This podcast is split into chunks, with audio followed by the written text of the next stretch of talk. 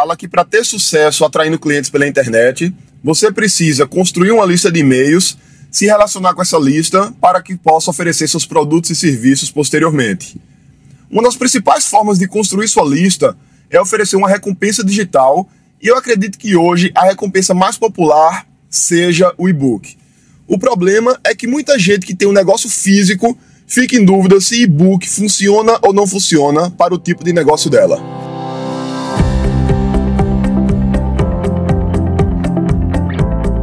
Diga aí, amigo, aqui é Felipe Pereira, seja muito bem-vindo a mais um episódio do Digcast.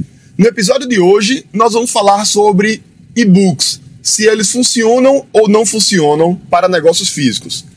Antes de entrar especificamente nessa pergunta, é importante a gente entender qual é o papel do e-book dentro do marketing digital.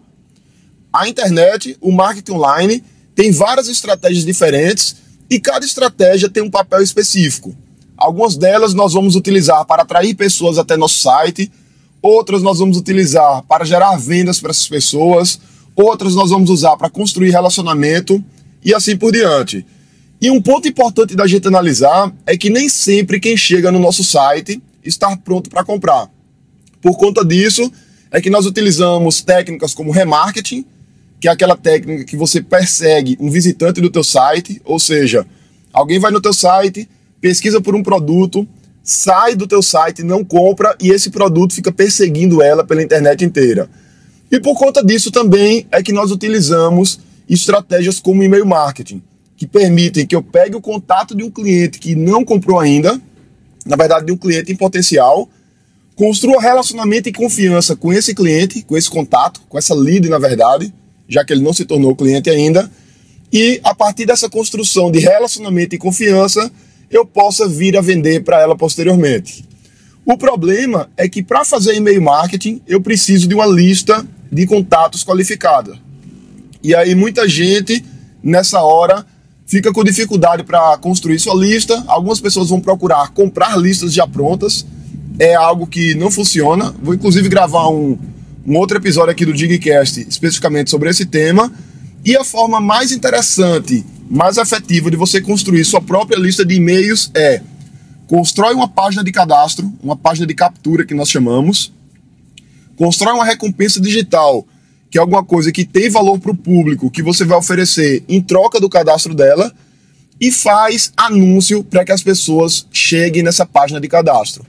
Essa é a estratégia mais comum e para isso você vai precisar de uma página de cadastro, você vai precisar de uma recompensa digital como e-book e você vai precisar fazer anúncios no Google, no Facebook, em alguma plataforma de tráfego pago para levar as pessoas até essa página podendo também ut utilizar o teu tráfego orgânico, as visitas gratuitas que você já tem no seu site, blog ou loja virtual. Nessa hora, muita gente se pergunta qual é a recompensa digital que deve utilizar. Os e-books são extremamente comuns e aí elas ficam em dúvida se e-books funcionam ou não para o negócio delas, quando é um negócio físico, especialmente. Hoje nós temos muitos empreendedores digitais muitos experts compartilhando conhecimento pela internet, oferecendo cursos e e-books e faz parte do processo de vendas desse material pago oferecer e-books gratuitos para que possa construir a lista. Para esses negócios que vendem informação, que vendem conhecimento, é muito claro que as pessoas baixam e-books que falam sobre determinados temas e que isso as ajuda a vender os produtos dela. Por outro lado, no caso do negócio físico, a situação é um pouco mais delicada, é necessário analisar.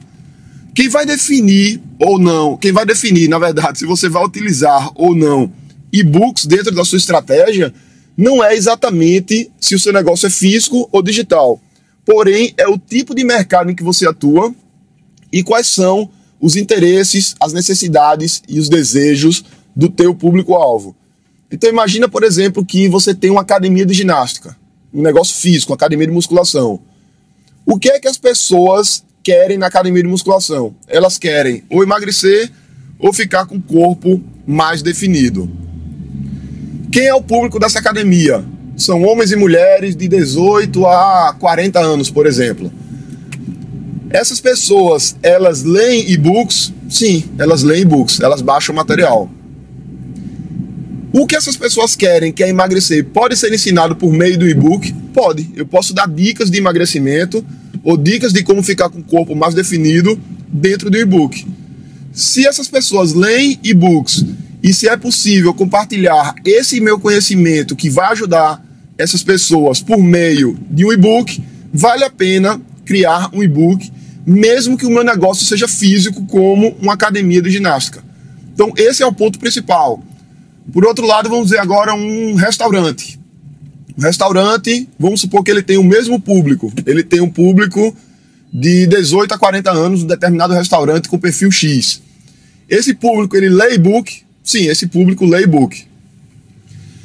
O, resta... o que é que esse público quer? Esse público quer uma refeição saudável, esse público quer se encontrar com os amigos, eles querem se divertir, eles querem interagir.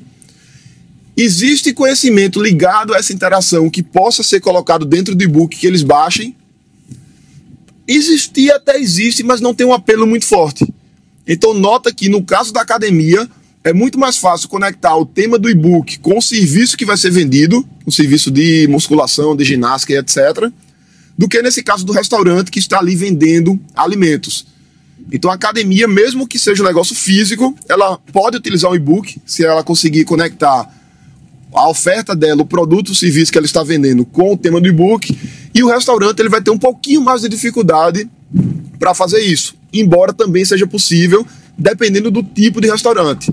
Então, basicamente, para a gente fechar aqui o episódio, os e-books eles podem sim ser utilizados por negócios físicos, porém você tem que se fazer essas duas perguntas: se o teu público ele consome e-books e se você consegue colocar dentro do e-book um material ligado a teu produto ou serviço que esteja conectado com as dores, interesses, necessidades e desejos do teu público-alvo. Então é isso aí, um grande abraço e até o próximo episódio do Digcast.